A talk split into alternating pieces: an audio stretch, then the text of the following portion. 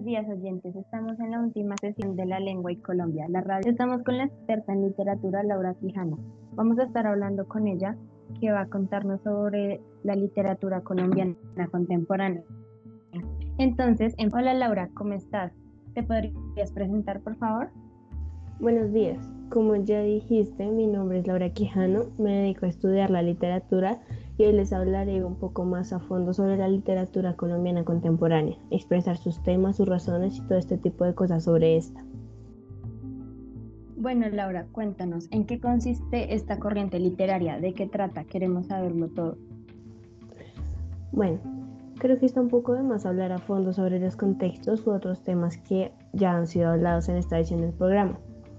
La gran mayoría conoce que el panorama por el que estaba pasando Colombia era la violencia, el poder de Lleras en 1958, el Frente Nacional, que fue el convenio, el convenio bipartidista para la sucesión de la presidencia, eh, las políticas restrictivas por las obligaciones generadas por los créditos financieros del país, más violencia generada por la guerrilla, el, el paramilitarismo, el narcotráfico y, llenar, y para llenar el vaso, la reelección de Álvaro, de Álvaro Uribe como presidente de Colombia. En los años 80, Colombia generó un ingreso de capitales provenientes del narcotráfico. Eso también desató una guerra entre cárteles de, droga por tener el control de todos esos negocios turbios, por decirlo así. Después, la guerrilla que inició como una manifestación por la injusticia social y bueno, realmente muchas cosas que venían encima de Colombia al tiempo pasó un evento muy importante que fue el boom latinoamericano, que influyó de una gran manera la postura literaria en todo el continente y, las obras ya no estaban basadas en temas comunes como las costumbres de un lugar, sino era un lenguaje de crítica a los gobiernos que, oprimían la población. Con esa introducción a todo lo que pasaba se generó la literatura colombiana contemporánea, en la que eh, los escritores colombianos se han basado principalmente en la historia social, cultural y política de Colombia, lo cual sobra decir que no, están, que no estaba nada bien. Así que ellos invitan a los lectores a reflexionar sobre el mundo que los rodea, que los rodea y su destino. Esta corriente literaria rompe con la estructura lingüística tradicional, ya que crean eh, palabras y construyen formas que solo se pueden entender en el contexto de la historia. Y bueno, no voy a profundizar mucho en estos temas, ya que ya fueron hablados en sesiones anteriores. Es muy interesante todo esto que nos dices. ¿Nos puedes hablar un poco más sobre los géneros, las técnicas utilizadas y más datos sobre esta literatura? Claro que sí. En la literatura contemporánea se desarrollan principalmente géneros como novelas, la poesía, los cuentos cortos y ensayos. También era muy común ver la renovación del lenguaje novelístico y tenían tendencias a, desarrollar la novela urbana. En la subjetivación de la, en las obras contemporáneas, era normal que, utilizaran técnicas como la alteración del orden cronológico, el flashback, el raconto, que consiste en narrar retrospectivamente más o menos eh, eh, situaciones extensas vividas por un personaje de un tiempo anterior al que se vive en la historia. A esto voy con retrospectivo, es decir, mirar hacia el pasado. También encontramos el montaje, eh, que consiste en situaciones en las que intervienen alternadamente uno y otro personaje.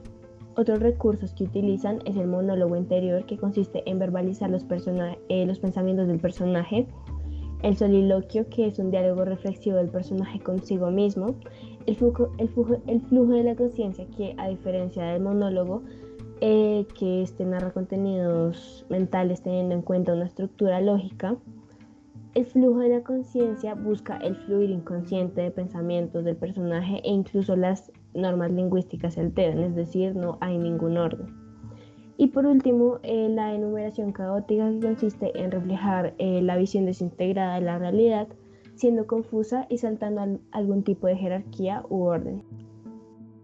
Ok, Laura, también podrías decirnos los enfoques de los autores que buscaban ellos al escribir estas obras.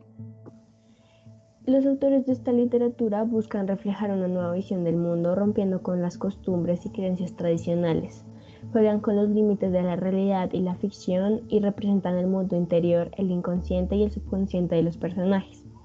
Reflejan también varias opiniones en la historia en las que se pueden encontrar la del propio autor, la del narrador y la del personaje. Lo más importante y con lo que he sido muy insistente es que es el contexto en el que se encontraba Colombia y allí surgió esta corriente literaria buscando expresar su inconformidad con las situaciones sociopolíticas y culturales, así como las injusticias y demás temas que generan discordia y polémica. Y aparte de esto, la amenaza de parte del gobierno por mostrar la cruda, la cruda realidad con una crítica directa y extensa. Bueno, Laura, muchas gracias. Ya se nos acaba el tiempo, pero ¿hay algo más que quieras aportar antes de finalizar? Eh, para terminar, algo que me gustaría destacar es que en esta corriente literaria ha influenciado en gran manera el trabajo de muchas mujeres escritoras, cosa que no era muy común en otras corrientes y que se destaca en esta. Un ejemplo que se podría eh, evidenciar es la escritora Laura Restrepo, que es una de las autoras más importantes en Latinoamérica y sus géneros principalmente son novelas y ensayos. Bueno, Laura, muchas gracias por estar con nosotros y a ustedes por escucharnos. Esperemos verte pronto otra vez aquí, Laura. Eh, muchas gracias a ustedes por invitarme. Bueno, nos vemos pronto en la próxima sesión. Buen día. Eh, espera, espera un momento. Antes de todo, de mi parte quería dar muchas gracias a todos los oyentes que tenemos, eh, no solo de forma nacional e institucional, sino de la forma internacional, ya que según las estadísticas de Anchor.fm, eh, tenemos oyentes de Argentina, México, Estados Unidos, Italia y Turquía. Y por eso muchísimas gracias por todos los oyentes. Y ahora sí, eh, que tengan buen día, buena semana. Adiós.